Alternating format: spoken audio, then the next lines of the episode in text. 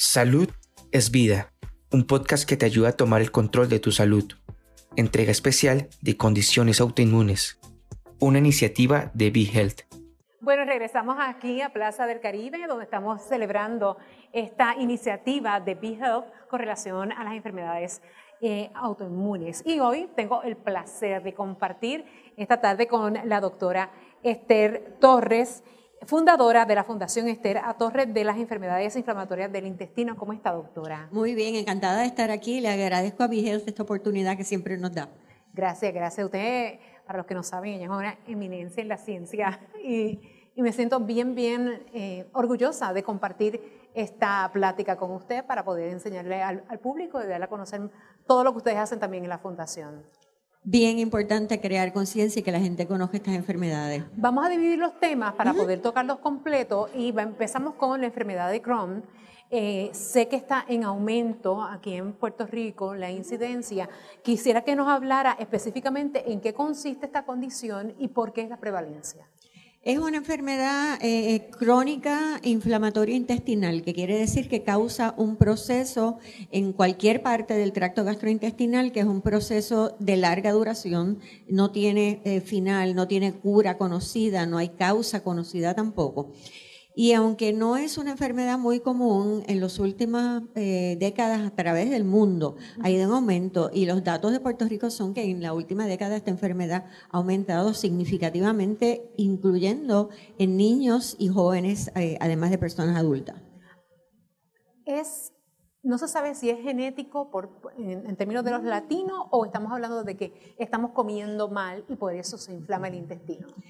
Eh, estas enfermedades son multifactoriales. Sabemos que un factor eh, que tiene trascendencia es la genética, pero no es una enfermedad hereditaria que uno pueda decir que si la tiene el padre lo va a tener el hijo, sino más bien son unos genes que hacen más posible que haya una disfunción del sistema inmunológico a nivel primordialmente intestinal, ¿verdad? Pero a nivel sistémico y que en presencia de algunos factores ambientales, y aquí viene por qué Puerto Rico y por qué está aumentando en el mundo entero, con algunos factores ambientales que entonces causan, eh, provocan como este proceso inflamatorio. Y una vez este proceso empieza, eh, este sistema inmunológico no tiene los controles y la facilidad de poner un, un detente al proceso de inflamación que surge y por eso es que la enfermedad eh, una vez aparece pues es más, mucho más difícil de controlar y no se va sola usualmente. Y ya cuando la enfermedad es diagnosticada, ¿qué, nos, qué hace el paciente? ¿Cómo, ¿Cómo asume ese cambio en el estilo de vida? Es un dato eh, sumamente importante para los pacientes cuando se confrontan con un diagnóstico como este, que usualmente no es esperado, muchas veces no saben ni lo que es. Y entonces tienen que, afrontar no solo bregar con los síntomas que los han traído, ¿verdad? La pérdida de peso, el dolor abdominal, las diarreas, eh, a veces el cansancio, que no pueden ni rendir una labor productiva, sino con el, con el pronóstico también de que, mira, esta enfermedad, pues no sabemos por qué la tienes, eh, no tenemos una cura, vas a vivir con esto, pues vamos a decir que posiblemente toda la vida y entonces cómo yo voy a bregar, cómo yo voy a lograr mis, metas eh, académicas, educativas, cómo voy a poder trabajar, cómo voy a poder hacer una vida normal, casarme, tener hijos, todas estas cosas, ¿no? Así que es bien importante atender también esta, este impacto psicológico y social, porque su vida social también, que tiene el paciente cuando recibe un diagnóstico como esto. Y por eso el abordaje no es solamente el, el especialista gastroenterólogo que va a dar el tratamiento y hacer los estudios sofisticados para la condición, sino también hay que dar el apoyo psicológico, el apoyo nutricional para poder bregar en todos los aspectos que se afectan con, este diagnóstico. Si uno tiene esta afección de salud, eh, implica que vamos a tener una operación mayor y se nos va a cortar el intestino y nos van a poner la bolsita. Esa es la preocupación más grande de todos los pacientes. No, no lo implica. Es cierto que en la enfermedad de Crohn, por lo menos la mitad de los pacientes, y probablemente más, en algún momento en su vida requieran de una cirugía por las complicaciones de la enfermedad. Muchas de las cirugías es una resección, o sea, remover la parte del intestino que está afectada, que está obstruida, que está perforada, pero en muchos casos se puede reconectar la parte ¿verdad? de arriba donde cortamos con la de abajo, hacer un empate y devolver a la funcionalidad intestinal y no requiere una bolsita, una ostomía. En algunos casos sí es necesaria, no todas son permanentes, aun cuando se hacen. Algunas se hacen porque hay que darle descanso al intestino más abajo, porque hay eh, mucha infección presente en la cavidad abdominal y no se debe hacer en ese momento. Algunas sí son permanentes. Pero la vida no se acaba tampoco, porque lo que le estamos devolviendo al paciente es la calidad de vida y la posibilidad de nuevo de hacer una vida en todos sus aspectos. Así que si requiere una ostomía y si es permanente, pues sencillamente vamos a cambiar un poquito cómo nosotros vamos a bregar con nuestra vida diaria. Sí, definitivamente. En las redes sociales hay una campaña y también en Instagram de personas que tienen onostomía. Entonces, ellos están hablando, se enseña exactamente dónde es que se coloca y es para que todo el mundo las vea como una persona normal. Sí, sí. Yo, yo tengo eh, fotos de, de los pacientes ostomizados que me las dan, ¿verdad? Eh, y hay una chica que tiene un, website que se llama Ostomy Chic y ella tiene la foto en traje de baño, incluso está haciendo una, una promoción en ropa elegante interior para que digan, mira, no importa, aquí está. Así que yo se le enseño a los pacientes, le digo, tú ves que se puede hacer de todo, se tirándose por paracaídas, buceando, en la playa con traje de baño eh, eh, que no se nota. Así que sí, la vida sigue. La vida sigue. Y lo importante es cambiar el estilo de vida. Ya cuando se tiene la enfermedad de Crohn hay que aprender a comer. Hay que aprender a comer. La nutrición es un factor eh, que, aunque no tuviéramos y no tenemos todavía nada definitivo, una dieta especial, específica, sí hay unos estudios y nosotros vamos a participar en, uno con la Universidad de Massachusetts, con una dieta que es una dieta que promueve el control de la inflamación. Ciertas cosas que se evitan en la dieta y otras cosas que se deben incluir. Pero es importante que la nutrición sea suficiente, balanceada, que tenga eh, buena, buena eh, composición, que las comidas que no, no dan, que no, aportan. que no, aportan. nada, pues mira, ¿para qué las vamos a comer? No estamos seguros de que esas comidas sean quizás lo que han provocado que la enfermedad se manifieste, pero algo hacemos distinto ahora que no hacíamos hace 50 años y lo primero que uno piensa es que comemos ahora, que no comías antes. Así que le decimos a los pacientes dieta saludable, balanceada, come suficiente, y ya tendremos algo más específico en un futuro. Definitivamente. Entonces, vamos a hablar ahora un poquito de la colitis. Vamos a explicar lo que es la colitis, porque mucha gente la, asocia con el Crohn's, pero son dos condiciones completamente distintas. Son dos condiciones diferentes dentro del espectro de enfermedades inflamatorias intestinales.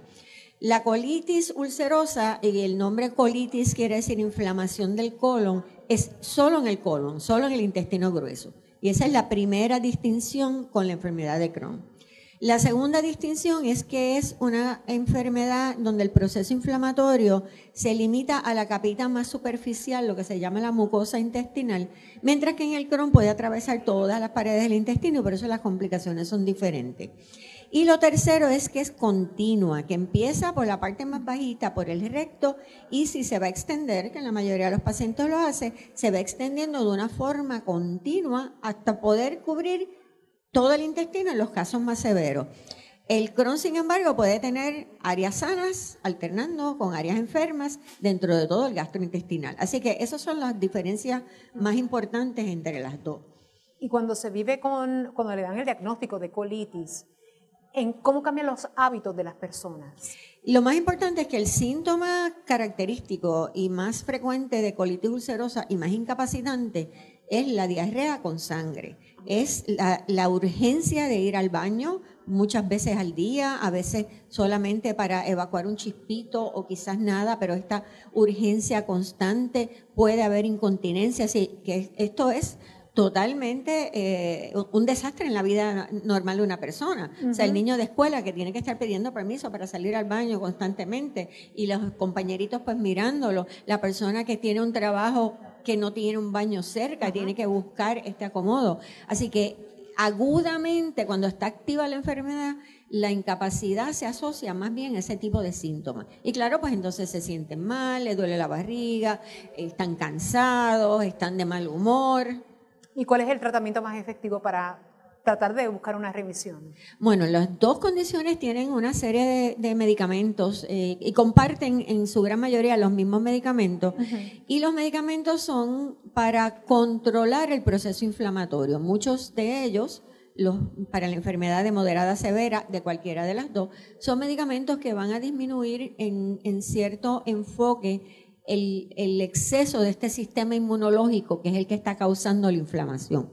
Así que si es enfermedad leve, tenemos medicinas que son más a nivel, ¿verdad?, de tópico, directamente en contacto con el intestino. Ya moderadas a severas, entramos en, otros medicamentos de efecto a nivel de todo el cuerpo, medicamentos como por ejemplo la cortisona para controlar rápidamente, de uso de corto tiempo.